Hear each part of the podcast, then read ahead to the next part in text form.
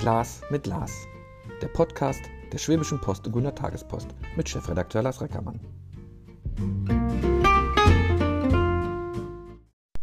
Eine neue Runde, ein Glas mit Lars. Es gibt eine Premiere, denn äh, mein Gesprächspartner ist allen bestens bekannt.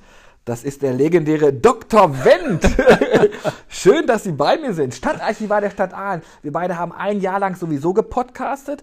Also Ihre Stimme müsste allen bekannt sein. Und Sie waren schon beim Glas mit Glas dabei. Genau, das ist die Premiere. Ich darf als erster zweimal. Als erster yes. zweimal. Wir haben es geschafft. Äh, ja, yippie. Wir haben allerdings ein echt hartes und oh ja. ernstes Thema. Oder Sie eigentlich. Denn äh, es geht um die Zeit kurz vor Ende des Zweiten Weltkrieges. Es geht um ein immer noch bedeutendes Wirtschaftsunternehmen ja. in Wasseralfingen, um Alfingen. Es geht um Zwangsarbeiter, es geht um menschliche Schicksale, um Tod. Es geht um eine Diskussion, die in dieser Stadt auch wieder aufkommt. Zumindest eine Diskussion, die sich ähm, der Stadtteil, damals noch nicht Stadtteil, der sich der Stadtteil Wasseralfingen annehmen möchte. Erzählen Sie mal ein bisschen was, warum diese, diese, diese, diese graue Zeit, warum lassen wir es nicht einfach sich ruhen? Weil wir noch gar nicht mal angefangen haben, würde ich mal sagen. Man kann erst eine Sache ruhen lassen, wenn man sich damit richtig beschäftigt hat. Und wie Sie das richtig gesagt haben, also Wasser Eifingen hat lange gebraucht mit dem Thema, sich damit an, äh, an, an, anzufreunden kann man nicht, aber sich mit dem Thema mal wirklich kritisch zu befassen, aus den genannten Gründen. Ne? Also ist, äh, die Erlebnisgeneration hat da viele Probleme gehabt, ne? das anzuerkennen, was eben in ihrem Stadtteil passiert ist. Und das ist natürlich ähm, massenhaft Zwangsarbeit, unterschiedlicher Couleur natürlich. Und das Hauptthema, was jetzt eben angefasst wird, ist das Konzentrationsaußenlager äh, Wiesendorf, was dort ähm, im Herbst 1944 eingerichtet worden ist und Anfang Februar 1945 aufgelöst worden ist. Also man redet im Prinzip in Anführungsstrichen nur über fünf Monate, aber was da in diesen fünf Monaten passiert ist, ich sag mal, das hat lang gedauert, äh, sich damit zu befassen. Es hat natürlich damit zu tun, dass das, als die Erlebnisgeneration noch gelebt hat, ähm, man sich so ein Thema, was teilweise die Elterngeneration betrifft, äh, vielleicht sogar auch die Opergeneration, dass man sich dem ungern stellt was aber da auch dazu beiträgt, ist die Problematik, dass lange Zeit ähm, vieles auch unbekannt gewesen ist. Was jetzt erst aufgearbeitet worden ist, sprich Informationen aus den Archiven hervorgefördert worden ist, mit denen wir jetzt ähm, sagen können, okay, wir, wir können uns jetzt mal wissenschaftlich, also historisch mit diesem Thema ernsthaft beschäftigen. Vielleicht fangen wir wirklich mal mit der Wirkungsgeschichte an. Also ich hatte ja davon gesprochen, im Februar 1945 wird äh, das KZ aufgelöst. Äh, in der Nachkriegszeit ähm, haben die Leute in Wasseralfingen andere Sachen zu tun, als sich mit diesen Geschichten zu beschäftigen. Erstmals taucht das Thema 1960 auf in der Zeitung, leider nicht die Schwäbe, muss man dazu sagen. Äh, das ist dann die, die eine, Wenn es eine Zeitung aufgreift, finde ich es gut. ist, ja, fand ich auch mutig zu der damaligen Zeit. Anlass war der Volkstrauertag 1960. Da geht es vor allem auch um den Todesmarsch, äh, der hier von Kochendorf, also von Schwäbisch Hall, auch durch Aalen ging. Und da gibt es zwei, drei Absätze, die ich mal ganz gern vorlesen möchte. Meines Bitte. Wissens ist es das erste Mal, dass dieses KZ in der, nach dem Krieg öffentlich ausgepackt wird. Also, Viele Menschen im Kreis Aalen können es kaum glauben, dass es hier in Wasseralfingen ein KZ gegeben hat. Das Konzentrationslager Wiesendorf zwischen der heutigen Moltke und Friedrich-Lichts-Straße, übrigens die Angaben sind nicht ganz korrekt, ähm, so viel hatte man schon vergessen in den 15 Jahren, in der verhältnismäßig kurzen Zeit seines Bestehens, im November 1944, wurde der erste Tote amtlich registriert, sind trotzdem 38 polnische Insassen ums Leben gekommen. 34 davon ruhen hier noch auf dem Wasseralfinger Friedhof. Übrigens, auch diese Angabe stimmt nicht, wie wir inzwischen wissen. Es waren deutlich mehr. Und äh, dann werden Geschichten erzählt, genau zwei, ähm, die von Zeitzeugen, von Wasseralfinger Zeitzeugen offensichtlich diesem Redakteur äh, geschildert worden sind. Ähm, ich lese mal vor. Eine heute 45-jährige Frau erzählt, Ich habe den Sträflingen öfters, wenn sie abends geschlossen von der Arbeit nach Hause kamen, Äpfel und Brot gegeben, obwohl ich genau wusste, wie gefährlich es war. Ich wollte ihnen helfen und trotzdem habe ich manchmal direkte Angst vor ihnen bekommen.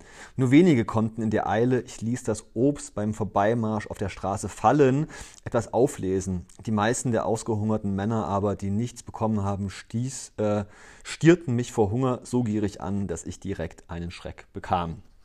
Das sind die Informationen, die eben der Nachkriegszeit vorliegen. Und das, was die Zeitgenossen, äh, was eben die Zeitzeugen ähm, erzählt haben. Der Zeitungsartikel ist aber eine Ausnahme.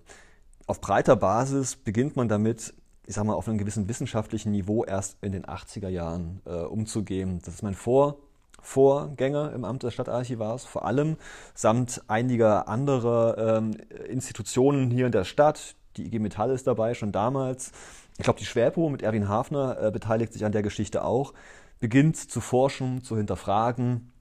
Äh, vor allem Karl-Heinz Bauer, mein Vorvorgänger, beginnt eben auch Interviews zu führen mit Wasser-Eifingern ähm, und versucht halt so zu recherchieren, wie er damals in den 80er Jahren kann, um einen ersten größeren Aufsatz zu dem Thema zu schreiben. 1984 ähm, wo ein Haufen Fehler drin sind aus heutiger Sicht, die er aber nicht bewusst gemacht hat, sondern die er einfach bei Best Knowledge irgendwie ähm, geschrieben hat. Das ist ja wirklich, eigentlich ist es ja irre, 85, 84, 84. klingt ja nicht so lang her. Ne? Also es hat ja, dass es so lange gedauert hat.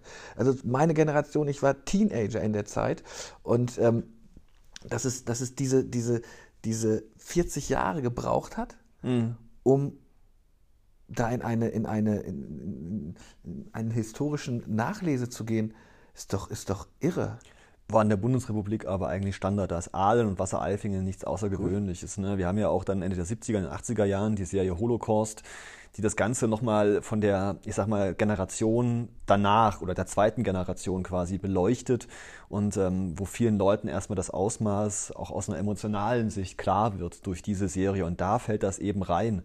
Und Herr Recker, man muss leider sagen, dass das nicht, ähm, nicht zu früh war, äh, das, die Arbeit äh, meines Vorvorgängers, sondern im Gegenteil. Es gab hier einen Haufen Leute, äh, in Wasseralfingen, aber auch in Aalen damals, die damit ein Problem hatten. Ja, das wäre meine Frage natürlich gewesen. Wie, wie waren das einfache Recherchen? Waren das eher verschlossene Türen oder zugeschlagene Türen? Also die Leute, die mit ihm reden wollten, haben gern mit ihm gesprochen. Ich weiß natürlich nicht, wie viele Menschen er gefragt hat, die ihn unter Umständen die Tür vor der Nase zugeschlagen mhm. haben, bevor er was äh, niederschreiben konnte. Ähm, das habe ich natürlich jetzt im Augenblick viel, viel leichter. Ich habe viel mehr Ego-Zeugnisse auch von, ich sag mal, Nicht-Gegnern des NS äh, vorliegen, mit denen ich jetzt auch schon arbeiten kann, die das anders gesehen haben als offensichtlich diese Frau, von der ich gerade sprach, die Äpfel, den, was natürlich unter höchster Strafe stand, Äpfel den, den Häftlingen zugeworfen hat. Nee, das sind ähm, Leute, die natürlich auch Angst hatten. Ne? Angst, dass ihre persönlichen Missetaten oder die ja, Geschicke ihrer Eltern damit aufs Tableau kommen. Ja, das ist ja wirklich dann auch die Kindergeneration, die da abgeblockt haben. Und in den 80er Jahren bekommt dann äh, Karl-Heinz Bauer ordentlich Gegenwind. Also das ist, äh, kann ich nachvollziehen im Geschichtsverein, in den Protokollen der Mitgliederversammlung wo dann zwei bis drei Personen nachfragen, hier müssen wir die alten Geschichten hier auspacken, hier und ihr Aussatz über Juden in Aalen, das ist doch irgendwie Dreck vor anderen Türen, warum kehren sie den zu uns rein, ne? als es dann um Bopfingen geht und die ähm, Synagoge in Oberdorf, wozu Karl-Heinz Bauer auch viel gearbeitet hat hier. Ähm, mit Konrad Heiß und so weiter, das ist ja diese Connection, die da, die da gelaufen ist. Ähm, und er muss sich da verteidigen lassen. Er wird zum Glück auch verteidigt, damals durch den äh, Vorstand des Geschichtsvereins, der sagt hier, Freunde, äh, es ist wichtig, dass wir da mal anfangen und so weiter, auch hier in Aalen. Aber das war nicht so selbstverständlich, wie es heute für mich ist. Wir dürfen ja auch nicht daran, dürfen auch nicht vergessen, dass zu ähm, Bauers Zeiten der ehemalige Oberbürgermeister ähm, Schübel noch regelmäßig sich zu den Vorträgen von meinem Vorvorgänger reingesetzt hat in die erste Reihe. Das hat mir der Herr Bauer erzählt und auch mitgeschrieben hat und genau notiert hat, was denn der junge Herr Stadtarchivar damals über die 30er, 40er Jahre erzählt. Ne? Schübel, das wissen Sie ja, war ja von 33, äh, von 35 bis 45 Bürgermeister dieser Stadt und ab 1950 dann mit überwältigender Mehrheit übrigens gegen einen gewählt, gegen einen jüdischen Gegenkandidaten, der sich da auch die eine oder andere antisemitische Schmiererei äh, gefallen lassen musste bei der Wahl 1950. Schübel wurde mit überwältigender Mehrheit, 80 über 80 Prozent, gewählt zum Oberbürgermeister. Zum ersten Mal gewählt, muss man ja sagen, weil vorher wurde er vom Innenministerium ernannt. Aber das waren halt die Zeitumstände, ja. Und vom Geschichtsverein gab es Gegenwind, es gab äh, auch Gegenwind im Gemeinderat, ne? Also diese nicht öffentlichen Akten, die sind nur unter Verschluss, deswegen kann ich da jetzt keine Details auspacken tatsächlich, was da gelaufen ist. Aber ich sag mal so viel, es gab gute Gründe oder beziehungsweise ist es so, dass Karl-Heinz Bauer nicht ganz freiwillig in Frühruhestand getreten ist, sozusagen. Ja. Das ist schon finstere Geschichten, da sind wir halt schon in den frühen 90er Jahren eigentlich. Wenn, wenn Sie jetzt an das, an das Thema rangehen, ähm, es wird erinnert, also wer sich da oben etwas auskennt, ähm, äh, der sieht das, ähm, äh, den, den, Stein, der an vier ermordete polnische Häftlinge äh, erinnert. Ähm, war das jetzt trotzdem schwer, dieses Thema wieder aufs Tableau zu? Es wird politisch diskutiert, demnächst auch noch einmal. Äh, Gab es da jetzt irgendwie für Sie, dass man äh, auch wieder diesen Spruch, lass doch ruhen, haben gerade andere Sorgen, äh, oder eher eine Offenheit? Oder mussten Sie auch schon so die Ärmel hochkrempeln? Da muss ich ganz bewusst sagen, ich bin sehr, sehr dankbar der Ortsvorsteherin in Wasseralfingen, Frau Hattern, dass sie das so mutig aufgegriffen hat. Mhm. Ich weiß nicht, wie das äh, in Wasseralfingen für Sie im Ortschaftsrat gelaufen ist. Ähm, diese gesamte Diskussion, macht man es, macht man es nicht. Da kann ich, wäre vielleicht mal ein Interview mit meiner ja. geschätzten Kollegin in Wasseralfingen, wie das äh, für sie da gelaufen ist. Aber sie war quasi von Anfang an für das Projekt und hat das auch durchgekämpft und ähm, hat von Anfang an auch und das ist die andere Partei, die ja auch angeführt werden muss, mit der Stolperstein-Initiative gut zusammengearbeitet. Denn das will ich von Anfang an sagen, die Informationen, die ich hier auspacke, sind teilweise von mir, aber zu einem deutlich größeren Teil zusammengetragen worden äh, von Initiativen ähm, in den verschiedensten Archiven in der Bundesrepublik und darüber hinaus. Und die Initiativen, das ist vor allem genannte Stolperstein-Initiative. Ganz, ganz wichtig, dass äh, der Bund für Heimatpflege, äh, in Wassereifingen. Da gibt es einen, der anonym bleiben möchte, der ein, ein, wie ein, ein Hamster ähm, quasi die Archive durchforstet hat nach Hinweisen dazu und mich eben auch beliefert hat mit ganz, ganz vielen tollen Informationen. Ähm, IG Metall natürlich, die evangelische Kirche ist beteiligt, aber natürlich auch äh, gegen das für Gessen, für Demokratie. Auch das ist hier so eine Institution, die sich ja seit Jahren schon äh, hervortut bei der Aufarbeitung der Geschichte. Und die gemeinsam ich sag mal, die haben auch die in einer demokratischen Gesellschaft auch nötigen Druck ausgeübt, ne, dass da was passiert. So, das, das, so läuft das halt eigentlich. Wie gingen denn die Unternehmen damit um? Es gibt ja durchaus jemand, der davon profitiert hat. Ja, ähm, da kommen wir gleich nochmal zu, zu sprechen. Äh, es ist so, dass das äh, Alfing, dass wir im Gespräch sind mit Alfing, die sind informiert auch über die neuesten Informationen und ähm, das Unternehmen hat sich aufgeschlossen, gezeigt, dass man da nochmal rangeht. Äh, wobei ich auch bewusst betonen möchte, wir reden heute nicht über die zigtausend äh, Zwangsarbeiter, die unter anderem bei Alfing und bei SHW äh, in den 40er Jahren beschäftigt sind. Es geht hier wirklich ähm, um die 400 KZ-Häftlinge, mit denen wir jetzt erstmal anfangen. Ne? Also das, das mal vorausgeschickt. Damit wir nochmal kurz einordnen können. Ähm, äh, KZ löst ja bei, äh, äh, bei uns die schlimmsten Assoziationen überhaupt aus.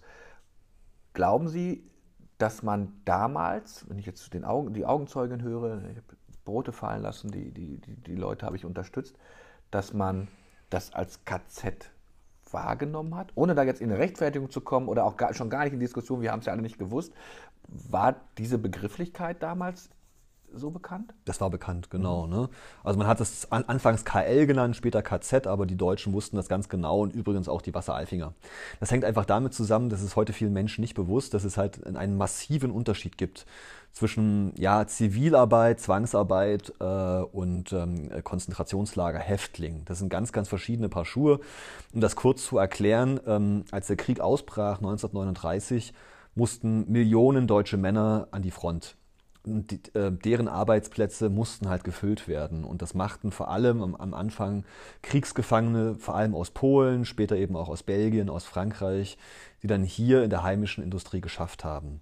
Und schon da gab es rassische, rassistische Unterschiede zwischen den Gruppierungen. Ähm, die äh, Kriegsgefangenen aus den westlichen Nationen, also vor allem natürlich aus den arisch aufgefassten, auch aus den skandinavischen Ländern, wurden deutlich besser behandelt. Die hatten eine gewisse Bezahlung bekommen, die war deutlich niedriger als der deutsche Arbeiter, aber immerhin, die hatten, die hatten Feiertage, die hatten ein Wochenende etc. pp. und konnten unter gegebenen Umständen auch relativ regelmäßig nach Hause fahren, hatten medizinische Versorgung etc. pp. ab einem bestimmten Zeitpunkt auch. Ne?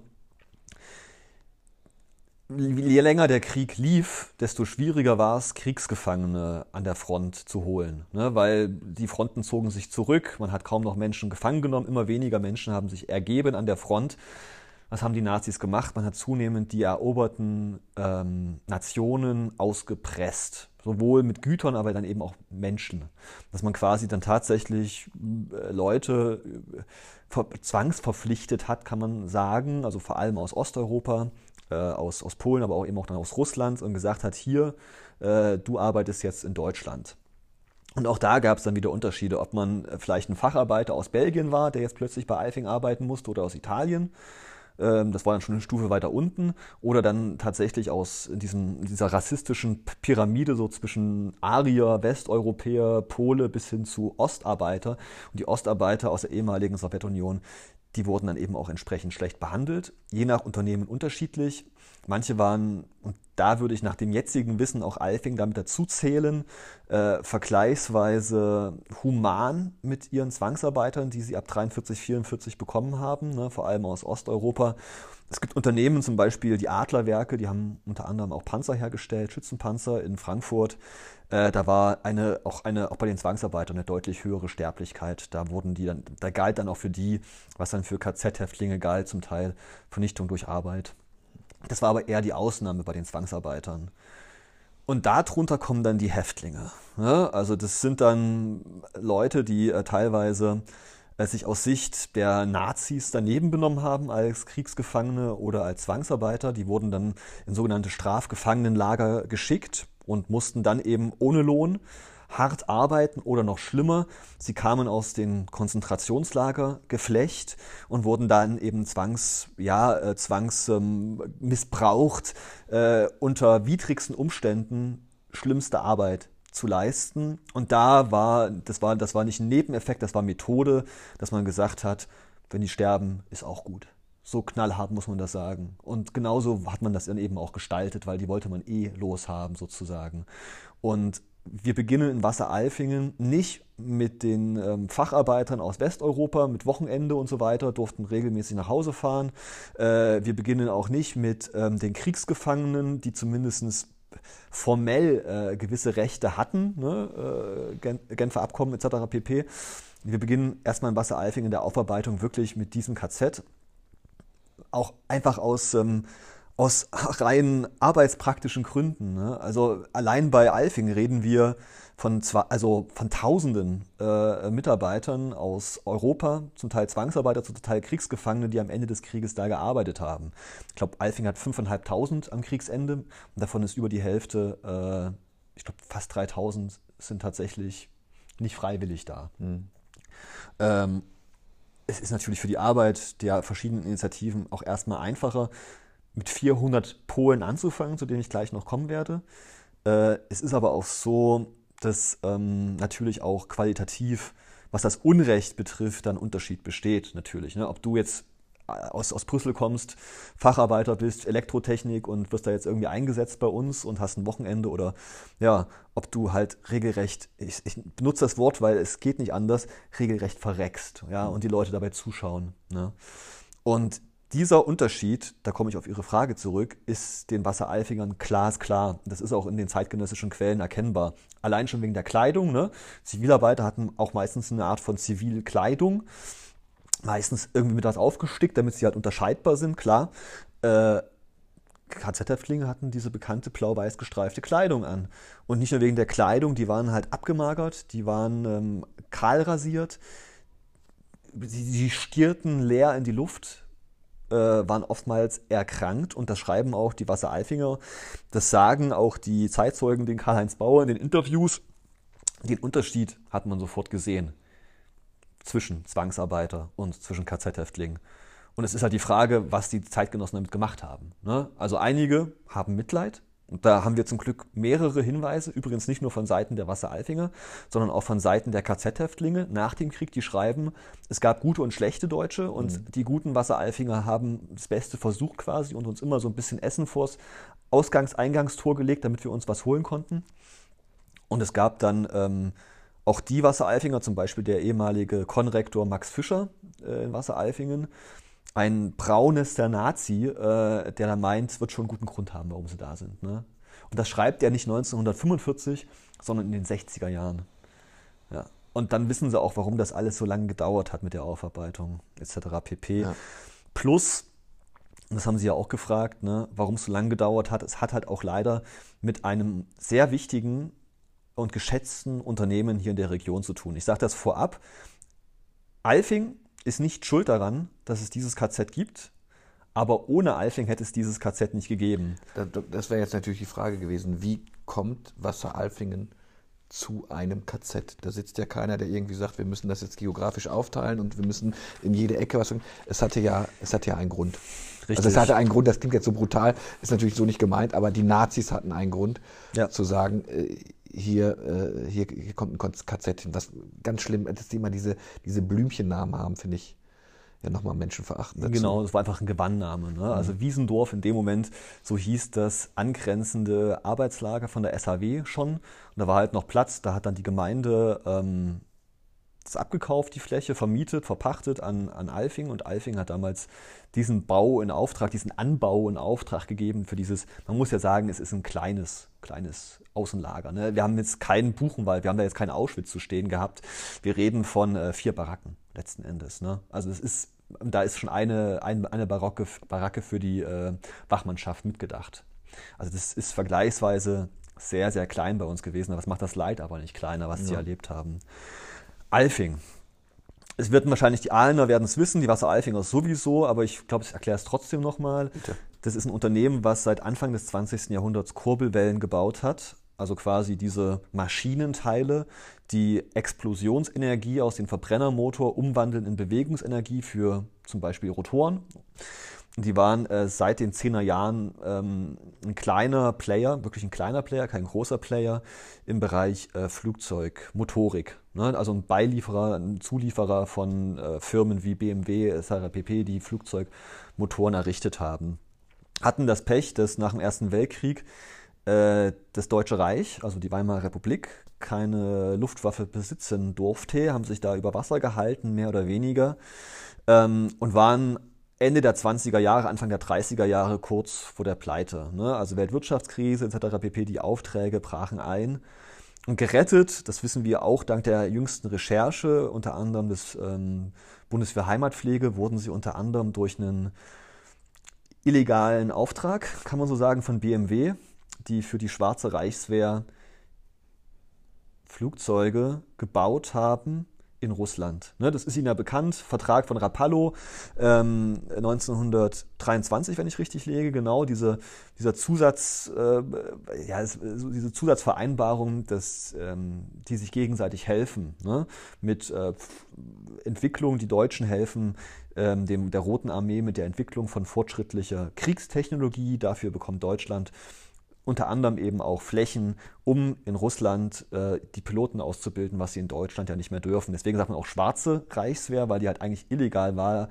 Und als sie entdeckt wurden, ist Ende der 20er Jahre, war das auch international ein Skandal, ne? dass eben diese beiden, ich sag mal, Aussätzigen äh, in der Weltengemeinschaft, das war ja das Deutsche Reich und Sowjetrussland sowieso, da gemeinsame Sache machen und da hat Alfing einen Anteil dran. Ne? Die haben Kurbelwellen gebaut für BMW-Motoren, die da in Russland eingebaut und probiert, ausprobiert worden sind von der Schwarzen Reichswehr und so haben die sich halt quasi über die Weimarer Republik gerettet, kann man sagen. Dann kam 33, 34, 35 ähm, und zunehmend entdeckte die deutsche Rüstungsindustrie, Alfing als einen wichtigen Player, als einen wichtigen Zulieferer von besonders gut gebauten Kurbelwellen für Kampfflugzeuge. Gab es eine Technik, die, die, die, die Alfing hatte? Ich meine, ich erinnern, dass es unter anderem eine Gusstechnik gab, richtig, die, richtig. die im Wasser Alfingen quasi entwickelt wurde. So ist es. Also die hatten das, das äh, Schmiedewerk Kessler, hatten die 35 eingerichtet und findige schwäbische Ingenieure, wie immer, äh, waren da in der Lage, im Gesenk zu schmieden Kurbelwellen, die halt noch besonders, es heißt wohl, also rissfest, würde man vielleicht äh, äh, als Außenstehender sagen, ich habe jetzt gelernt, das heißt hochfest. Also dass die quasi selbst bei extremer Belastung, äh, die ja quasi Kampfflugzeuge immer ausgesetzt sind durch die extremen Höhenunterschiede hoch und runter, Sie denken nur an die Stukas und so weiter, damit das die Motoren aushalten können.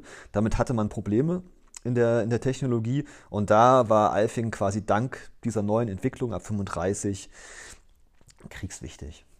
Und entsprechend wurden die eben auch behandelt. Ne? Die wurden nach, nach 35 ähm, wurden die regelrecht gefüttert, muss man sagen, mit, ähm, mit, mit, mit Aufträgen äh, der verschiedenen Rüstungsunternehmen, ne, gerade in der Automobilindustrie, äh, also in der Flugzeugindustrie, die dann angefangen haben zu bauen.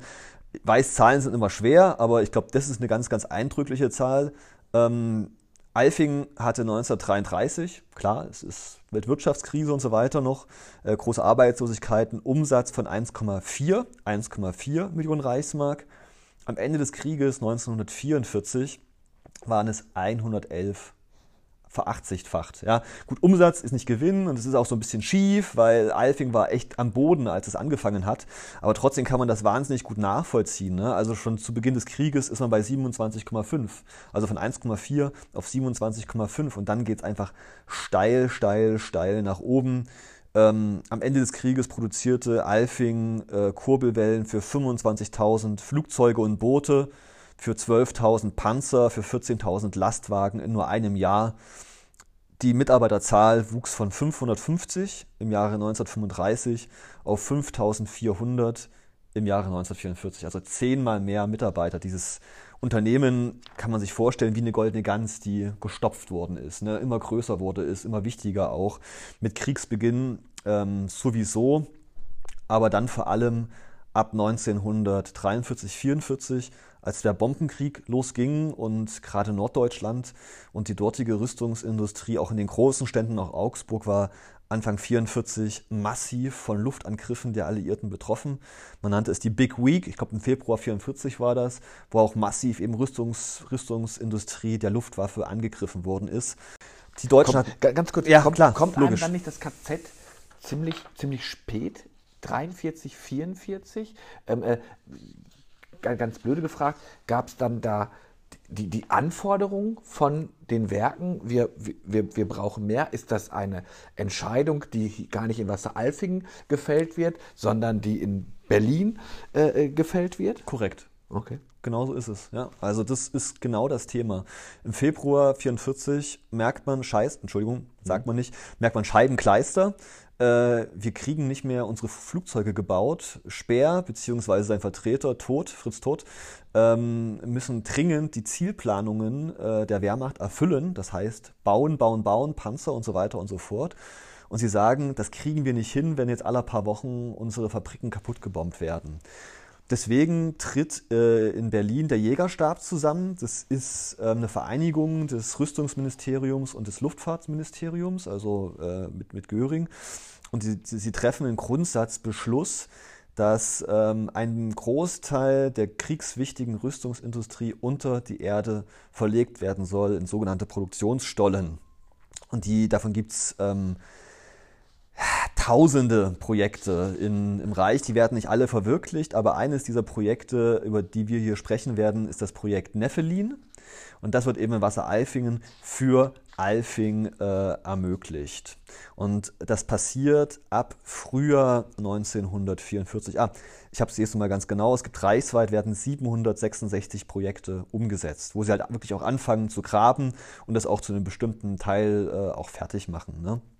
Das Ziel ist damals, 20 Prozent ähm, der Alfing-Produktion unter die Erde zu verlegen und man wählt die Fläche, die damals noch unbebaute Fläche, nördlich von Alfing. Ne? Also dieser Bereich, wo heute die sogenannte urbane Wildnis ist. Es ist, äh, liebe Hörerinnen, liebe Hörer, nicht aus Wasser-Alfingen, war mal eine Kleingartenanlage, die da nach dem Krieg errichtet worden ist, die aber, ich glaube, seit 2016 nicht mehr benutzt werden darf, weil weil untertunnelt mit Stollen unten drunter, die, das sind äh, höchst gefährlich. Wir haben gefährlich. ganz oft darüber berichtet. Also da immer wieder eine Senkung und ähm, lebensgefährlich Richtig, eigentlich. genau. Unterhalb dieser Kleingartenanlage gab es eben auch Alfing Luftschutzstollen, äh, das sogenannte Wasseralfinger A. Das ist so geformt wie, wie ein A letzten Endes. Und östlich davon äh, entstehen dann Produktionsstollen oder sollen Produktionsstollen entstehen, um eben 20 Prozent der Produktion da unten unterzubringen. Und nach allem, was wir wissen, war Alfing davon nicht begeistert. Also ich kann mir ja durchaus vorstellen, das wird wahrscheinlich noch nicht so eine Hochtechnologie sein, wie es heute ist,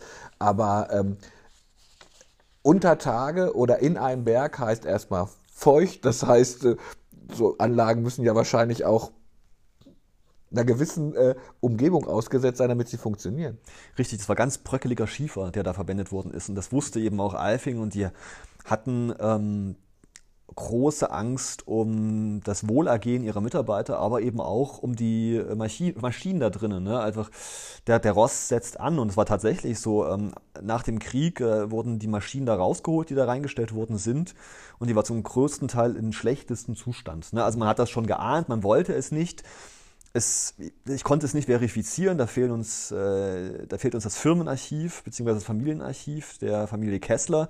Aber die Geschichte wird kolportiert, dass im Frühjahr 44, als ähm, das Rüstungsministerium Alfing eröffnet, wir bauen jetzt diese Stollen, soll äh, wohl Karl Kessler, Mitgründer des Unternehmens, einen Hirnschlag bekommen haben. Er hatte auf jeden Fall einen, ich weiß halt nicht, ob er zu diesem mhm. Zeitpunkt diesen bekommen hat.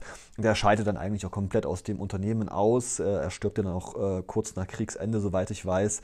Das Unternehmen ist zu diesem Zeitpunkt, wird von verschiedenen Direktoren, unter anderem von Direktor Strobel, ähm, geführt, wenn man das noch führen nennen kann. Denn natürlich am Ende des Krieges, wir sind im totalen Krieg, hat da das Rüstungsministerium durchregiert. Ne? Die haben gesagt, hier Macht. Und es wurde gemacht. Und Eifing hat dann eben auch gemacht. Ne? Äh, es beginnt im Frühjahr, ich glaube im Mai 1944, nicht mit KZ-Häftlingen zu dem Zeitpunkt, sondern mit Straferziehungshäftlingen. Das ist nochmal ein Unterschied, ne? das habe ich ja vorhin schon mal erwähnt. Ähm, das waren zum Teil Häftlinge aus einem belgischen Gefängnis aus Saint-Gilles, bekannt, die haben jetzt gerade gegen Union Berlin gespielt in der Europa League. Ne? Das ist so eine Stadt bei, äh, bei Brüssel. Äh, die werden aus diesem Gefängnis, teilweise waren das auch politische äh, Häftlinge, werden quasi hierher verbracht ähm, nach Wasseralfingen. Das ist äh, eine Operation von äh, Gestapo und SS gemeinsam, um das Arbeiten zu lernen. Deswegen heißt es auch Erziehungslager. Sinn und Zweck davon dieser Lager war, Menschen zu brechen, also äh, mental zu brechen durch härteste Arbeit, um sie nach einer gewissen Zeit, zwei, drei, vier, fünf Monate maximal, ähm, zu in Anführungsstrichen normale ähm, Strafarbeiter oder Zwangsarbeiter, Zivilarbeiter, wie die Nazis gesagt haben, übernehmen zu können. Ja, also die sollten nicht sterben, das war klar. Die sollten halt nur gebrochen werden, in Anführungszeichen nur, ja, Entschuldigung, die sollten gebrochen werden, um dann halt ja. normale Zwangsarbeiter zu werden. Und die kamen ähm, im Mai 1944 nach Wasseralfingen. Das waren ähm, insgesamt 400, also auch äh, 400. Mai 44. Mai also 44. vielleicht, um das mal auch einzuordnen, weiß nicht, ob die alle so die, die Daten dabei haben. Einen Monat später landen die Alliierten in der Normandie. Ja. Das wissen wir aus der heutigen Perspektive. Aus der ne? heutigen Perspektive, ja klar. Ne? Aber, Aber so, so diese, ne, wenn man sagt, das, das, das baut sich was über Jahrzehnte auf oder sowas, das ist ja, wir sprechen eigentlich ums, um das letzte Jahr. Richtig. Des, des, des Zweiten aus, Weltkrieges. Aus heutiger Perspektive, aus damaliger Perspektive funktioniert das nicht. Ne? Ja, Weil, logisch. Richtig, die Alliierten sind noch nicht gelandet, man herrscht noch relativ sattelfest in Frankreich.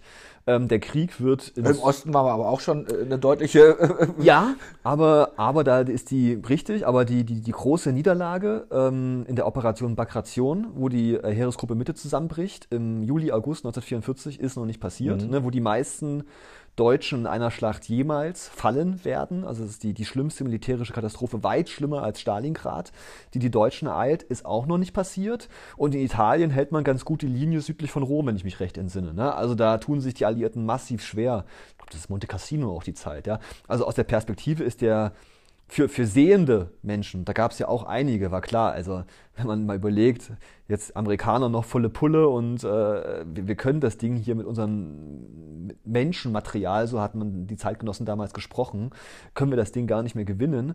Äh, das war den Sehenden klar. Für das Regime war das eine Frage des, des Kampfs um die Existenz. Und der wurde auch entsprechend mit allen Mitteln geführt. Und das sieht man eben auch massiv hier äh, in Wasseralfingen als diese Strafgefangenen, nenne ich sie jetzt einfach der Einfachheit halber, die aus Belgien Später auch kommen noch ein paar Italiener dazu.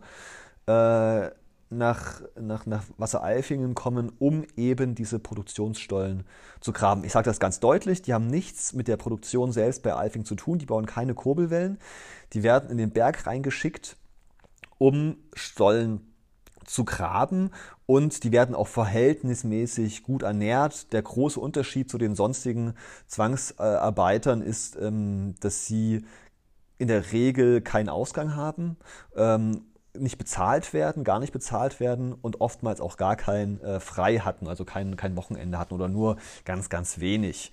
Äh, unter anderem auch wurden die, und das ist ganz interessant, wurden die auch auf dem Gelände von Alfing selbst untergebracht. Äh, immerhin über, ich glaube, 100, 110, 130 Belgier werden auch auf dem Gelände selbst untergebracht, in der sogenannten Iran-Halle.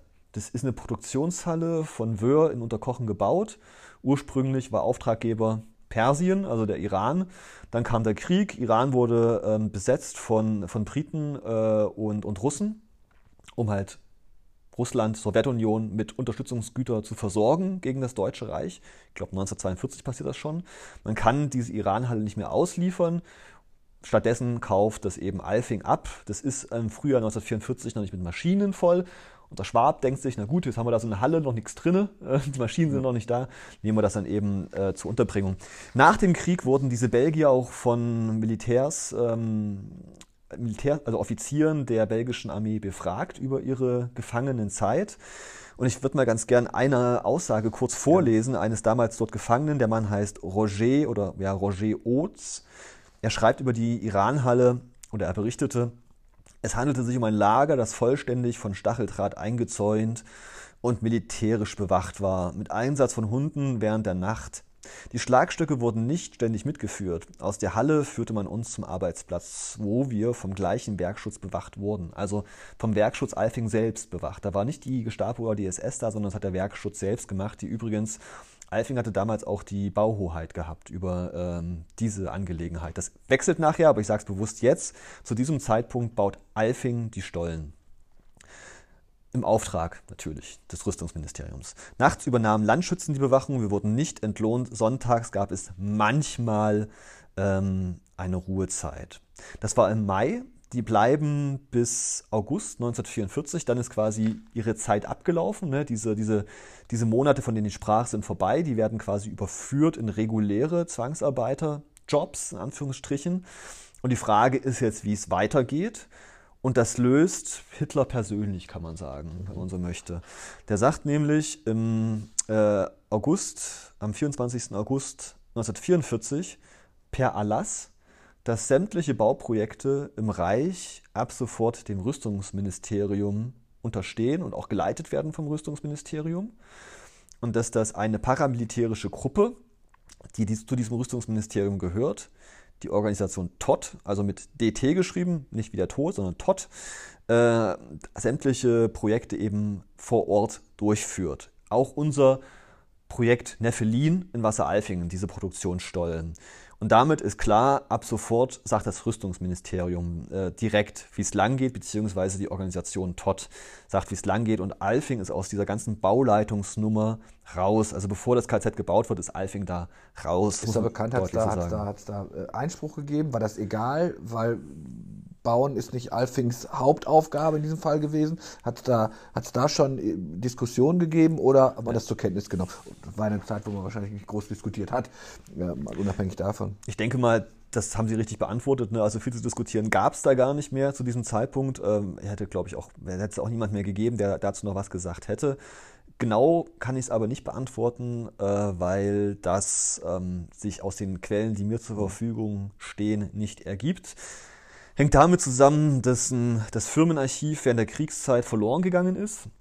Laut Aussage Alfing äh, wurde ein Großteil dieses Firmenarchivs im April 1945 weisungsgemäß an das Landratsamt übergeben. Das der, äh, Befehl Cäsar, Befehl Nero und so weiter, so hieß das damals kurz vor Kriegsende. Man vernichtet eben solche Unterlagen, äh, wo es angeblich beim Landratsamt verbrannt worden ist. Und die andere Hälfte, sagt Alfing nach dem Krieg, äh, wurde zerstört von plündernden Zwangsarbeitern nach Kriegsende. Ich lasse das mal so im Raum stehen. Ja.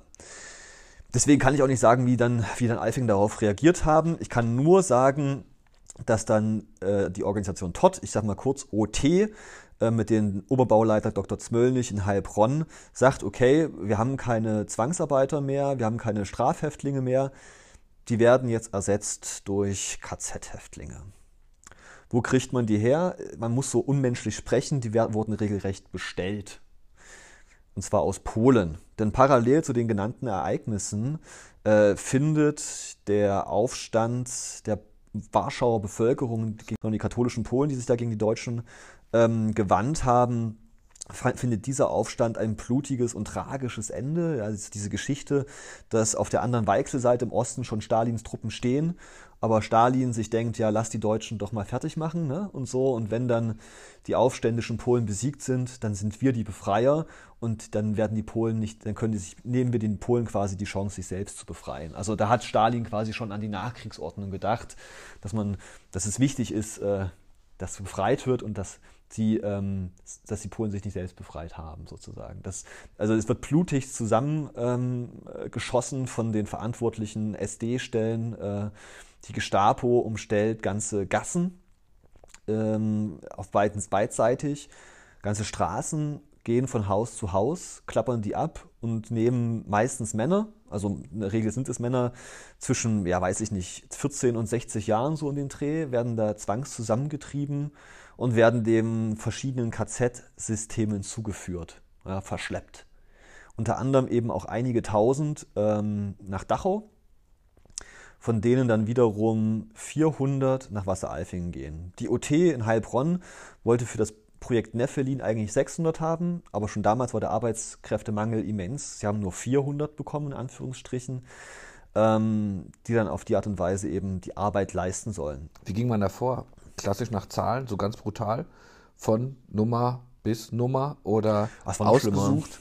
Es war noch schlimmer. Ne? Also ähm, andere Unternehmen, zum Beispiel die Adlerwerke, äh, die großen Unternehmen hatten dann wie auf dem Sklavenmarkt dann Vertreter da vor Ort, die dann halt quasi äh, geguckt haben, was das für Leute waren und die dann versucht haben zu schauen, dass sie eben die Facharbeiter kriegen. Ne, das, darum ging es ja letzten Endes, dass sie die jungen, fitten Facharbeiter bekommen für ihre, für ihre Zwecke.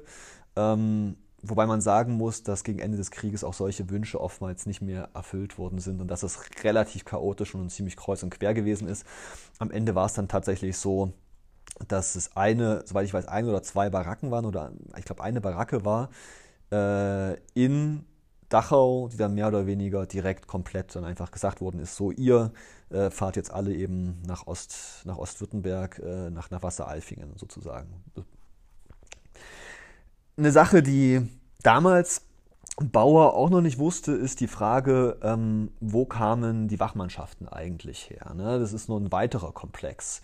Er hat damals gesagt, so, also er, er wusste das nicht so genau, er, er, konnte das nicht so richtig festmachen. Inzwischen wissen wir, das waren äh, zum größten Teil ähm, verwundete, also kriegsversehrte Mitglieder der Luftwaffe, die dafür quasi zwangsverpflichtet ähm, worden sind, äh, zur SS zu gehen äh, und da eben dann Totenkopf SS äh, in diesen KZ-Komplex zu kommen. Zum Teil waren das äh, Volksdeutsche aus Rumänien, die sich die zwangsverpflichtet wurden zur Wehrmacht und kaum waren sie eingezogen, wurden sie dann in das, ähm, in das, äh, das SS-Totenkopf-Bataillon äh, übernommen. Zum Teil auch wirklich wider Willen, muss man sagen. Die wollten das nicht. Zu dem Zeitpunkt hatte die SS schon keinen guten Ruf mehr und alle hatten versucht, ihre Söhne, wenn sie schon gezogen wurden, nicht zur SS zu geben, sondern bitte dann wenigstens ähm, zur Wehrmacht. Die waren Teil des KZ-Komplexes Natzweiler. Das ist ein Lager, äh, ein westrheinisches Lager im Elsass gewesen, das allerdings im Spätsommer 1944, inzwischen sind die Alliierten gelandet, geräumt werden muss. Die ähm, Truppen kommen aus Frankreich. Die, der Lagerkomplex, der vor, zuvor äh, in der Rheinebene gewesen ist, wird einmal in Ost verschoben. Und es entstehen im Spätsommer, im Herbst 1944 in der Region Württemberg sehr viele KZ-Außenlager. Also vorher gab es relativ wenig hier in der Region. Ne? Das war in diesen Kerngebieten waren wenige KZs, beziehungsweise dann nur in der Nähe von, von großproduzierenden Rüstungsunternehmen. Und jetzt kommt das dann wirklich diese KZs in die Fläche, einfach aus Arbeitskräftemangel. Und äh, unter anderem wird dann eben auch hier in La äh, ein Lager gebaut. Ne? Also Eifing pachtet die Fläche südlich des Geländes. Das ist an der Ecke Rosenstraße, ähm, Kolpingstraße heutzutage. Äh, baut da eben vier Baracken, ähm, einmal umgeben äh, mit doppelten Stacheldrahtzaun, zwei Storchennester, glaube ich, sind dabei, wo man da so ein bisschen drauf gucken kann von, der, von dem Wachpersonal. Der, der Bau beginnt dann ähm, im Laufe des Septembers, genau ist der Bau. Äh, am 11. September genehmigt die SS das endgültig, dass dieses Lager gebaut werden darf und dass die Häftlinge dahin kommen können. Ähm, und am 22.09. werden dann 400 Polen von Dachau nach Wassereifingen verlegt. Die Reise am Kriegsende dauert vergleichsweise immer lang, ne, weil man fährt oftmals nachts äh, wegen Tiefflieger etc. pp. Äh, deswegen dauert es fast fünf Tage bis zum 27. September von Dachau, also München, bis hierher am 27. September um 11 Uhr kommen die Häftlinge hier an. Äh, zwölf Tage zuvor oder zehn Tage zuvor waren ähm, die acht Unterführer und 26 Wachmannschaften von Leonberg vom KZ-Komplex Natzweiler hierher entsandt wurden. Kennt man die Namen? Sind, sind die Namen ja. der Wachmanner? Äh, okay. Genau, also vor allem nicht, also vor allem wissen wir die die Anführer, also zu, die, die Leiter, das sind zum Teil Luftwaffenoffiziere. Wir wissen allgemein, muss man sagen, relativ viel über äh, das Personal, auch dank dieser, dieser, dieser Forschung, die gemacht worden ist. Äh, und auch, also diese Archivforschung, aber auch dank eines ähm, KZ-Lagerschreibers. Also einer dieser 400 Polen, äh, sollte nach dem Krieg zu einem der bedeutendsten äh, russischen Historiker werden. Der Mann heißt Stefan Kinjewitsch äh, und der hat damals schon angefangen, quasi, es war sein Dienst letzten Endes, äh, die Ereignisse im Lager niederzuschreiben, ne? beziehungsweise eben auch dann diese ganzen Listen zu führen. Das, das heißt, wir, wir, wir, kennen besonders brutale Wachmänner, wir kennen äh, die Lagerleiter. Ne? Mhm. Ich kann mal zum Beispiel vorlesen, der zweite Lagerleiter hieß äh, Fritz Weiß. Er kam, das schreibt jetzt Stefan Kinjewitsch, er kam von der Wehrmacht und war gebürtig aus der Pfalz. Dann wurde ihm befohlen, zur SS zu wechseln, aber er tat dies nicht mit Begeisterung. Er führte keine unnötigen Belästigungsmethoden ein, aber er bewegte auch nicht seinen Finger, um uns zu entlasten. Ja, also, er, also Kinjewitsch zählt ihn nicht zu den guten Deutschen, aber war auch kein, wie soll man das dazu sagen? Amon Goeth, kein schlechter. Er, er, war ein schlechter, aber vielleicht kein, ja. Kein, okay, da, da eine Abstufung ja, zu machen, ist sowieso mehr als schwierig. Also er war auch beteiligt an Strafaktionen ja, ja. und so weiter und so fort, aber es gab Sadisten und dazu gehörte er nicht. Und Sadist waren vor allem die Kapos. Ähm, das sind die müssen wir, Das muss man ja erklären, was Kapos sind vielleicht. Das ist ja die ja, eine Perversion. Ich weiß gar nicht, wie man das, wie man das sonst benennt. Ja, genau. So. Also Prinzip Teil und Herrsche ist es mal wieder. Ne? Also man lässt sich, man lässt die Häftlinge sich auch selbst kontrollieren das war das Prinzip, man macht sich nicht die Finger schmutzig. Man nennt einige Häftlinge, die in der Rassenlehre der Nazis halt äh, ein paar Stufen weiter oben stehen. In dem Fall waren das Sinti und Roma und ähm, sogenannte Berufsverbrecher, so hieß das ja bei den Nationalsozialisten. Da wurden vier entsandt aus anderen Lagern. Und da in jedem der Blöcke, ähm, es gab vier Blöcke, die waren in einem großen Baracke aufgeteilt, dafür Ordnung zu sorgen, auch da gab es Abstufungen, da gab es den einen, der war ein bisschen lockerer und entspannter. Und dann gab es halt solche Leute wie äh, der Capo Josef Mettbach. Das, ähm, da lese ich auch mal kurz vor in der Beschreibung von Kinjewitsch. Ich erinnere mich, wie einer der vier Capos, ein deutscher krimineller Zigeuner, also es waren Sinti und Roma in dem Fall sogar, einen Häftling so schwer zusammenschlug, dass der am nächsten Tage starb. Ähm, es gab einen weiteren, da habe ich glaube ich auch ein Beispiel dafür, das ist ein ehemaliger Marinesoldat, soweit ich weiß, der dann ins KZ äh, gekommen ist, weil er sich nicht benehmen konnte. Und der war halt ein regelrechter Sadist. Und da schreibt Kinjewitsch über ihn, dass er das regelrecht genossen hat. Ne? Also äh, das äh, dazu zuzuschlagen und ähm, ja, zu morden, so kann man es, glaube ich, sagen. Diese 400, ähm, die waren untergebracht in einem ja, ja, kleiner, in einer kleinen Baracke. Äh, der Lagerbau war noch nicht ganz fertig.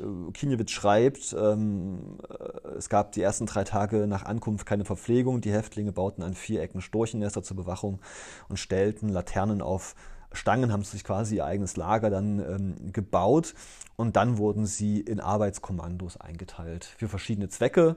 Äh, die meisten aber waren in den Arbeitskommandos Stollenbau, also die fast alle waren eigentlich beim Stollenbau beschäftigt. Sie wurden dann quasi von den ähm, äh, von der SS dann quasi abgegeben, wurden dann äh, von Mitgliedern, Wachmannschaften der OT in, zu den Produktionsstollen, noch nicht fertig gegrabenen Produktionsstollen gebracht. Und da wurde dann eben wirklich auch hart gearbeitet. Wir haben Berichte über wirklich auch, auch härteste Arbeit. Können, können wir ähm, den Weg noch einmal nachzeichnen, wenn, wenn ich von, von meinem KZ in, vom Lager in äh, zu den Produktionsstollen musste? Bin ich dass, äh, dass man, wer die, wer die Geografie jetzt nicht so kennt, musste ich durch, durch, durch Ortschaften gehen, bin ich eher am Rande äh, gelaufen? War es also unter Ausschluss äh, der Öffentlichkeit? Nein, nein. Also ist Katzensprung entfernt, also oder ein Steinwurf eigentlich, ich glaube 70 mhm. Meter entfernt. Westlich des Lagers verläuft die Moltke-Straße. Ähm, das sind Bauten, ja, ironischerweise von Alfing, für Mitarbeiter von Alfing gebaut. Ich glaube Ende der 30er Jahre. Wenn Sie aus, der, aus dem Küchenfenster geschaut haben, haben Sie mehr oder weniger direkt auf den Stacheldrahtzaun gesehen. Also das, das ging an denen nicht dran vorbei. Äh, überhaupt dieser ganze Lagerkomplex, also nicht nur dieses KZ, auch die anderen Arbeitslager, die sind wirklich direkt am Ortsrand oder direkt dann am Ort dran. Also das, das ist wirklich ähm, direkt daneben. Und äh, die bewegen sich dann auch wirklich am, am Ortsrand entlang, da so westlich vom Spieselbereich. Der westliche Bereich ist dann auch schon alles, alles bebaut. Äh, es gibt ja auch einen Haufen Berichte, die ähm, Karl-Heinz Bauer, der meine Vorvorgänger, zusammenträgt, die das eben darüber berichten, ne? diese ausgemergelten, kaputten Gestalten, die da äh, entlanglaufen ähm, und denen es natürlich zunehmend miserabel geht. Also ich habe da äh, zwei Beispiele mitgebracht von, ich fange mal an mit bewussten äh, Morden der beteiligten SS bzw. der Kapos, mh, von denen wir wissen unter anderem deswegen, weil die zentrale Stelle der Landesjustizverwaltung zur Aufklärung nationalsozialistischer Verbrechen, die sogenannte Zentralstelle in Ludwigsburg, die Ende der 50er Jahre eingerichtet worden ist, sich ja auf die Spur gemacht hat nach solchen Geschichten und unter anderem eben auch in Polen mit ehemaligen Zeugen, äh, also mit Zeugen, mit Zeitzeugen gesprochen hat, die eben über ihre Zeit dort berichtet haben. Diese Zeugenaussagen, die lagen uns vorher auch nicht vor, die liegen uns jetzt vor, zum Beispiel eine Zeugenaussage von Flitschian Antoni Hofmann, der schreibt über den Tod des Häftlings Sliva, der übrigens laut Sterberegister von Wasser-Alfingen an Herzmuskelschwäche gestorben ist, in mhm. Anführungsstrichen. Also hier steht, ich habe die Mordtat an dem Häftling namens Sliva gesehen. Man befahl ihm, bei etwa 20 Grad Kälte stillzustehen, wodurch er zusammenbrach. Er wurde in die Krankenstube gebracht, wo er nach Ablauf von etwa einer Stunde starb. Ich habe gehört, dass er zuvor von einem der Wachmänner geschlagen wurde. Und Stefan Kinjewitsch äh, schreibt über einen Fluchtversuch. Ein weiterer Gefangener wurde unter dem Verdacht, einen Fluchtversuch gemacht zu haben, in das Lager zurückgebracht. Ich habe persönlich gesehen, dass dieser Gefangene am Tor neben dem Wachtor misshandelt worden ist. Eine Gruppe Wachmänner, unter ihnen auch Lagerleiter Weiß, äh, hatte ihn umstellt und schlug auf ihn ein. Am darauf folgenden Tage verstarb er. Plus, wir wissen durch mündliche Überlieferung auch von jenen vier KZ-Häftlingen, die wohl versucht haben zu fliehen und tags darauf ähm, auf dem Braunenberg oder am Braunenberg bei der Schillerlinde, Schillerlinde ja. äh, hingerichtet worden sind. Ähm, übrigens, das wusste ich vorher auch nicht, bei der Hinrichtung wurde wohl die alte Schillerlinde so ähm, durchsiebt, dass sie einige Jahre nach dem Krieg abstarb, der dieser Baum, und dann auch neu gepflanzt werden muss. Deswegen ist die jetzige Schillerlinde noch relativ jung. Aber daran kann man eben auch, ähm, das ist auch eine Erinnerung an diese Mordtat, woran heute unter anderem der Stein, der ne? Stein und eine, ein Info-Fähnchen erinnern. Also das sind diese Mordtaten, von denen wir wissen. Man muss aber sagen, dass ein Großteil der Häftlinge einfach auch durch die mangelhafte Versorgung und durch die harte Arbeit gestorben sind. Ne? Also man muss sich das so vorstellen, wir sind im Herbst auf der Ostalb, ist immer ein bisschen kälter, ne? Ähm, und der Winter 44, 45 sowieso. Äh, die Leute stehen in Holzpantoffeln in diesen dunklen, kalten, feuchten ähm, Produktionsstollen machen damit händische Arbeit, versuchen halt in den Schiefer vorzudringen, haben ihre dünne Häftlingskleidung an, ihnen ist verboten, die auszustopfen mit Zeitungspapier. Sie machen es teilweise trotzdem und werden dafür bestraft. Ähm, genau, in ihren Holzpantoffeln, sie stehen teilweise kniehoch im Wasser. Bei Kälte kann man sich überlegen, was passiert, zumal wir wissen auch, dass der Quartiermeister des Lagers korrupt gewesen ist und dass der auch einen Teil der für die Häftlinge vorgesehenen Nahrungsmittel bei den, den Wasseralfingern verkauft hat oder eben auch an die Wachmannschaft einfach abgegeben hat, nicht weitergegeben hat. Deswegen setzt im äh, November 44 das große Sterben ein. So gibt, gibt es so etwas wie ein Krankenbuch? Also, dass man, dass man weiß, welche Krankheiten dort waren? Wurde das dokumentiert? Ähm, ja, teilweise. Oder vermeintlichen Krankheiten? Ja, also das, das wissen wir halt über das Sterberegister tatsächlich. Ne? Also die SS hat natürlich auch äh, fleißig Listen geführt, muss man so sagen. Ja. Ähm, deswegen können wir auch bei vielen der 400 Polen ziemlich genau sagen, wann äh, die gestorben sind. Nicht unbedingt immer woran, das, das, äh, das nicht. Aber äh, das Wann sagt ja auch vieles darüber aus unter Umständen. Und wie gesagt, wenn der Herzmuskelschwäche steht oder plötzlicher Herztod, das war meistens Erschießung. Ist bekannt, ob es Zwischenfälle im Berg gegeben hat? Also ist dann diese poröse Schiefermasse mal irgendwann zusammengebrochen? Also wenn es passiert ist, ist es nicht auf, äh, okay. aufgetaucht, was auch daran liegt, dass die Wochenberichte ähm, verschwunden sind, also oder nicht mehr existieren, es nicht geschafft haben. Wir haben ähm, diese Arbeitskommandos, die mussten jede Woche eben quasi Zeugnis ablegen, was sie gemacht haben, was sie geschafft haben. Und das hört relativ früh auf. Ich glaube schon Anfang Oktober oder Anfang November, also relativ früh hört das auf. Ähm, die Überlieferung, wir wissen nicht, was mit den restlichen passiert ist, ob das nicht mehr ordentlich geführt worden ist, ob das auch vernichtet wurde, ob das einfach verloren gegangen ist, keine Ahnung. Aber wir wissen leider vor allem aus den Zeugnissen der Zeitzeugen über das Lager Bescheid und vereinzelt eben ähm, über, über, über die Quellen der Anfangszeit des Lagers. Diese Endzeit ist ganz, ganz dünn. Aber wir können, ähm, wir können mit relativer Sicherheit sagen, dass äh, im Januar, Februar dieses Lager, ich sag's mal, knallhart regelrecht ausgestorben ist. Ja. Ähm, die Leute werden krank. Mh, mm, aber sie sterben halt nicht im Wasser Alfingen. Ne? Also habe ja vorhin vorgelesen, ne, diesen Text, diesen Zeitungsartikel von 1960. Man geht von 38 Opfern aus, 34 sind auf dem Gräberfeld im Wasser Alfingen begraben, vier weitere liegen bei der Schillerlinde. Tun sie nicht, wie wir heute wissen. Die wurden umgebettet, sind in, in Kochendorf, also nicht mehr bei uns, war ein Missverständnis, aber das nur am Rande. Ähm, man hat gedacht, die gehörten zum Todesmarsch. Und da äh, wurde da sämtliche Mitglieder des Todesmarsches wurden dort äh, ähm, beerdigt und eben nicht bei uns. Deswegen sind die auch nicht bei uns. Aber wir wissen faktisch nur von 38. Wir gehen aber inzwischen davon aus, dass bis zu 50 so äh, unter Umständen hier in Wassereifingen gestorben sind, von denen wir nicht wissen, wie deren Schicksal gelaufen ist. Blieb es denn ganz kurz, blieb es bei bei der einmaligen Zuteilung von 400 polnischen Arbeitern? Oder hat man nochmal angefordert aus, aus, aus Dachau, aus anderen KZs, wir brauchen neue und dann muss es ja so brutal sagen, dann schicken wir euch nochmal 100, 200? Oder war das, war das die Zuteilung, die es für Wasseralfing gab? Es, es, gab ja die vier Kapus mhm. extra und es gab ähm, David Widowinski, einen äh, polnischen Juden, ähm, der als Arzt, als Lagerarzt dort fungierte, ja, der so eine Sonderstellung hatte. Große Nachlieferungen, äh, nochmal, äh, liebe Hörerinnen, liebe Hörer, ich mache gerade hier äh, die Gänseblümchen, ja, ja. Äh, gab es nicht, äh, weil es sie auch gar nicht geben konnte. Okay. Den Nazis gehen die Häftlinge aus am Ende des Krieges. So knallhart muss man das auch sagen. Äh, deswegen nahm man das dann auch, ja, also war, war auch nicht sehr schlau, also auch aus, aus arbeitstechnischer Sicht, wie man da mit diesen Menschen umgegangen ist, mal abgesehen davon, dass es unmenschlich war, aber da will ich jetzt gar nicht drüber weiter reden. Ähm, am 16. Januar und 2. Februar wissen wir, dass insgesamt äh, 120 Häftlinge, die sind verzeichnet, von Wasseralfingen nach Vaihingen verlegt worden sind. Und in Vaihingen muss man wissen, das war ein sogenanntes Krankenlager, wieder mit Gänsefüßchen. Äh, tatsächlich war das ein, ein, ein Sterbelager.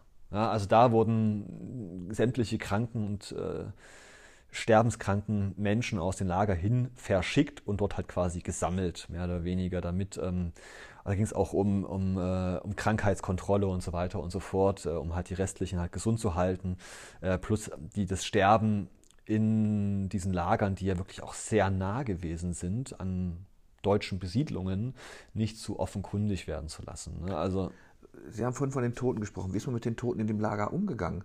Die wurden dann im Lager äh, begraben, nee. die wurden auf den Friedhof gebracht, nee. die wurden woanders wurden verschachert mhm. nördlich des Friedhofs. Okay. Genau, also da wird dann relativ kurzfristig so eine kleine Fläche, ich glaube, es war vorher eine Ackerfläche, ähm, auserkoren. Äh, sieht man übrigens auch ganz gut auf den Luftbildfotos von 1945, nördlich des alten Friedhofes, wo heute übrigens auch das polnische Gräberfeld ist, wurden die Toten verschachert und erst nach dem Krieg im Juli 1945 befehlen dann die Amerikaner, dass diese verschacherten Menschen wieder ausgegraben werden und vernünftig beerdigt werden mit einem Kreuz. Mhm. Darüber berichtet auch der Konrektor Max Fischer, dieser Altnazi, sage ich es mal bewusst. Der ist dann nämlich dann zwangsverpflichtet, äh, das zu machen. Und er beschwert sich da in seinem Tagebuch oder in seiner Chronik, wie er es nennt, dann über die Eile ähm, der äh, Alliierten, die das äh, einweihen wollen oder weihen wollen, dieses neue, dieses, neuen, dieses neue polnische Gräberfeld. Ein Gewitter kommt auf, es muss alles ganz schnell gehen.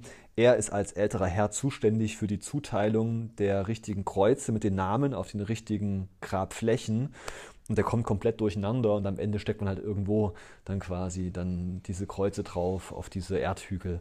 Also ja, so viel zu dem Thema. Also das war schon alles unwürdig und ähm, wie gesagt, 34 sind da zeitweise beerdigt gewesen. Vier waren weitere, von denen wir wissen, waren oben äh, bei der Schillerlinde. Es können aber auch deut deutlich mehr als die 38 gewesen sein, die hier gestorben sind. Aber ich sprach ja gerade von den etwa 120 Häftlingen, von diesen beiden ähm, Lieferungen, also Abtransporten im Januar, Februar.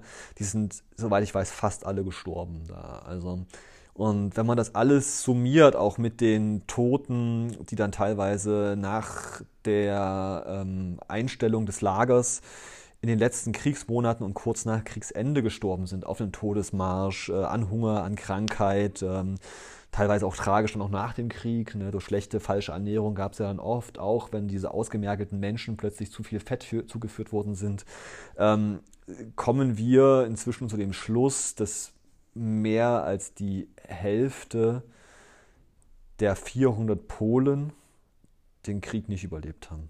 Hm. Und das wussten wir vorher auch nicht. Also wir kannten halt die 38, dass da weniger als 200 äh, dieses, diesen Krieg, diese Misshandlungen überstanden haben, zeigt nochmal, wie brutal die Angelegenheit gewesen ist. Das heißt, man weiß aber, wann auch das KZ hier Geschichte war, also auch aus ja, Sicht der, ungefähr. der Nazis ab, abgewickelt wurde? Auch da nur ungefähr, weil uns da wieder die Wochenberichte fehlen. Äh, aber es muss wohl ähm, nach dem 2. Februar, kurz nach dem 2. Februar passiert sein.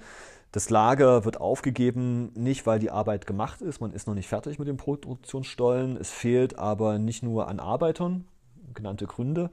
Äh, inzwischen fehlt auch in diesen letzten Kriegsmonaten an Arbeitsmaterial. Die Züge, die Zugstrecken werden bombardiert äh, von Tieffliegern, auch die rückgelagerten. Äh, die Züge kommen nicht mehr durch. Man kriegt keinen Beton mehr, man kriegt keinen Stahlbeton mehr, um halt irgendwie sowas zu machen. Die Baumaschinen gehen kaputt, wird kein äh, Benzin, kein Öl mehr geliefert letzten Endes. Deswegen enden eigentlich fast alle größeren Bauprojekte in diesen letzten Kriegsmonaten, Januar, Februar, und das Lager wird aufgegeben.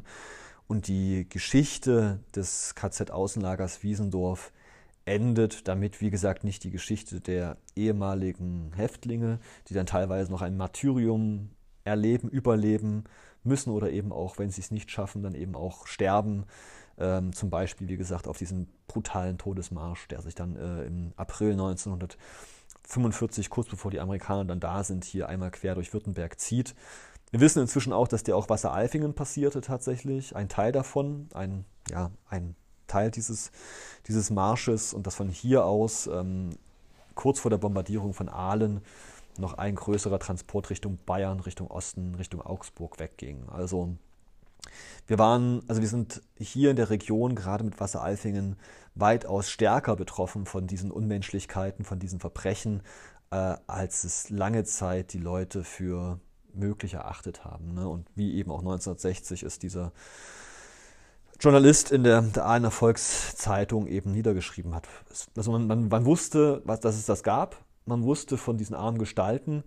Man wollte lange Zeit nicht wahrhaben, wie übel die Geschichte gewesen ist. Und man konnte auch gut weggucken, weil das große Sterben eben nicht hier stattfand, sondern in Feyingen, weit weg quasi. Ne? Und da konnte man gut so tun. Ja, das hat ja mit uns nichts zu tun. Und die äh, fünf Monate, die es das Lager hier gegeben hat, ja, mein Gott, ja. Hat es, hat es irgendwann mal vor den 80er Jahren sowas wie Scham, wie Demut, wie Entschuldigung gegeben? Ist das bekannt? Ein, ein, ein sich damit auseinandersetzen? Ähm, äh, war vielleicht jemand von den hier Inhaftierten mal irgendwann wieder hier und hat einfach nur mal gesagt, ich. Die Unternehmen haben Kontakt gesucht mit äh, ehemaligen Arbeiten, das schon. Also äh, aber nicht mit den KZ-Häftlingen, soweit ich weiß. Man darf ja auch nicht vergessen, die Nachkriegszeit bringt den Kalten Krieg. Es ist nicht ohne weiteres möglich, dass so ein Stefan Kinjewitsch oder wie auch immer mal ohne weiteres hier über die Mauer äh, springt und, und Wasser-Eifingen besucht. Äh, in den 70er, 80er Jahren ist, wenn man sich damit beschäftigt, sucht man sich keinen Vorwurf, aber das ist so, sucht man sich dann eher die Zivilarbeiter aus, die ich jetzt auch bewusst so nenne. Ne? Das waren schon, die waren nicht freiwillig da, aber hatten zum Teil ein Leben, was nicht viel schlechter war als das vieler Zeitgenossen. So. Ähm, da gibt es auch ihr Vor, Vor, Vor, Vorgänger, Erwin Hafner, äh, hat sich damit auch beschäftigt, hat in den 80er Jahren dann vor allem ähm, auch ehemalige Zwangsarbeiter befragt äh, und Kriegsgefangene befragt. Da gibt es einige Beispiele aus der Zeit, ähm, die würde ich mal sagen, äh, aber wie gesagt, eher diejenigen sind, denen es vergleichsweise wahrscheinlich nicht schlechter ergangen ist, als wären sie halt irgendwo in, in, Prag oder so geblieben. Abgesehen natürlich, dass sie ihre Freiheit verloren haben. Ähm, diese harten Fälle, das wäre mir nicht bekannt. Ich will es nicht ausschließen, ja. Ich habe jetzt die 70er Jahre, auch die späten 70er Jahre nicht in dieser, in dieser Tiefe durchdrungen. Ähm, da wird mir Erwin Hafner jetzt vielleicht auch irgendwas erzählen können, wenn er jetzt hier wäre, wenn er da schon eher unterwegs gewesen wäre. Aus meiner Sicht aber beginnt das auf, nee, das kann ich auch so sagen, auf breiter Front beginnt das wirklich erst in den frühen 80er Jahren tatsächlich. 40, 40 Jahre später letzten Endes. Da ist so ein Punkt gekommen, wo man eben nicht nur auf Auschwitz schaut und, und Dachau und die fernen Verbrechen, sondern wo man eben auch guckt, hey, was war eigentlich ähm, vor unserer Haustür hier los und äh, das eben auch kritisch hinterfragt. Wobei man auch sagen muss, dass das dann nochmal ein Schritt gewesen ist, nur ein Anfangsschritt gewesen ist, den wir jetzt eben zusammen weitergehen wollen. Genannte Initiativen mit natürlich Wasseralfingen gemeinsam. Äh, wir wollen, ähm, so viel kann ich jetzt vielleicht schon mal berichten, wir wollen vorschlagen, kritisch sich mit dem Thema auseinanderzusetzen, angemessen im Ortsbild ähm, daran zu erinnern, was in Wasser-Eifingen gewesen ist. Jetzt, Herr Reckermann, wann läuft das nochmal ganz genau? Das läuft an. Also wir sind ähm, äh, vielleicht für die Hörerinnen und Hörer, die, das, die den ja zeitlich unabhängig hören können. Wir werden am, jetzt muss ich gucken, also wenn Sie bei uns ins Archiv eintauchen, werden Sie diese Geschichte lesen am 18. März und auch dann natürlich digital. Am 17. 18. März wird, wird, werden wir die Geschichte nochmal veröffentlichen. Und das ja. ist, ähm, da schmücke ich mich mit fremden Federn. Es ist, es ist das Werk von, äh, von, von Dr. Wendt. Also wir haben das zusammengefasst, auch nochmal zum Nachlesen alles. Und ähm, ja, das wäre natürlich jetzt meine Frage gewesen, wie, wie kann man an sowas erinnern? Wir mhm. kennen die Stolpersteine, wir kennen, wir, wir, wir, wir kennen den Stein, die an der, an der neu gepflanzten Schillerlinde.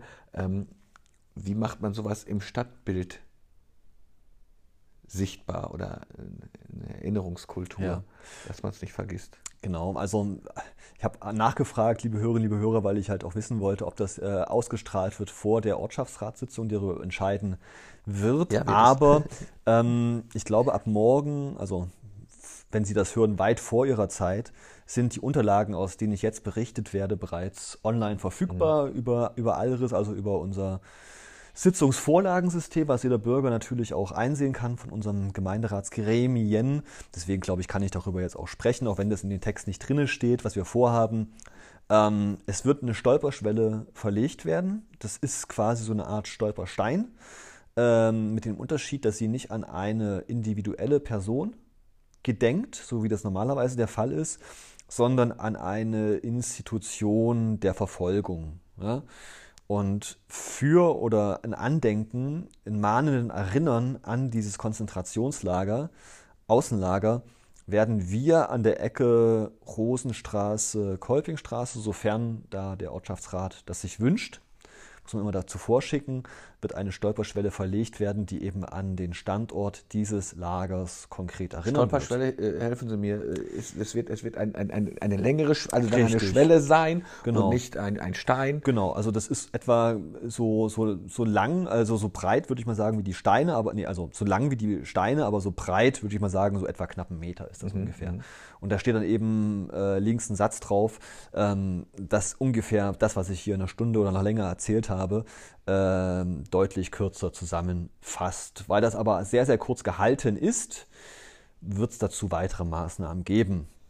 Nur ganz kurz, die Einweih äh, Einweihung soll am 26. August stattfinden. Sie sind herzlich eingeladen, dazuzukommen. Ich glaube, 14 Uhr ist das. Also ist leider mitten in der Ferienzeit, aber den Künstler Günter Demnig, äh, Günter Demnig kriegt man nicht ohne weiteres. Der ist ja sehr gefragt und das war der einzige Termin, der dieses Jahr ihm zur Verfügung stand. Und dann nehmen wir den einfach und wir würden uns freuen, dass trotz Sommerferienzeit da viele Bürgerinnen und Bürger, vor allem aus Wasseralfingen, dazu kämen. Gleichzeitig werden wir an dem Tag, wenn alles gut läuft, schon teilweise die ersten Orte der Erinnerungen einweihen. Was sind das?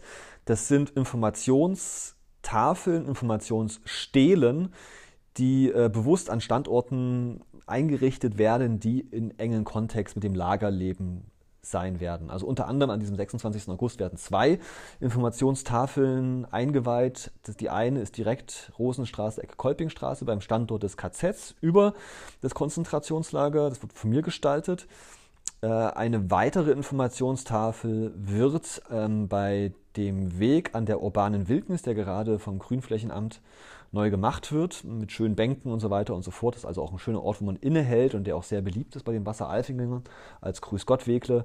Da soll eine große Infotafel eingeweiht werden an dem 26. August spätestens zu den Produktionsstollen, über die wir jetzt ganz gesprochen haben, die daran auch erinnert und vor allem das auch in der Geografie der Stadt vor Ort, das ist ja riesengroß gewesen, diese geplante Fläche und die teilweise ausgeführte, äh, unter, ähm, untergrabene Fläche, die davon betroffen ist.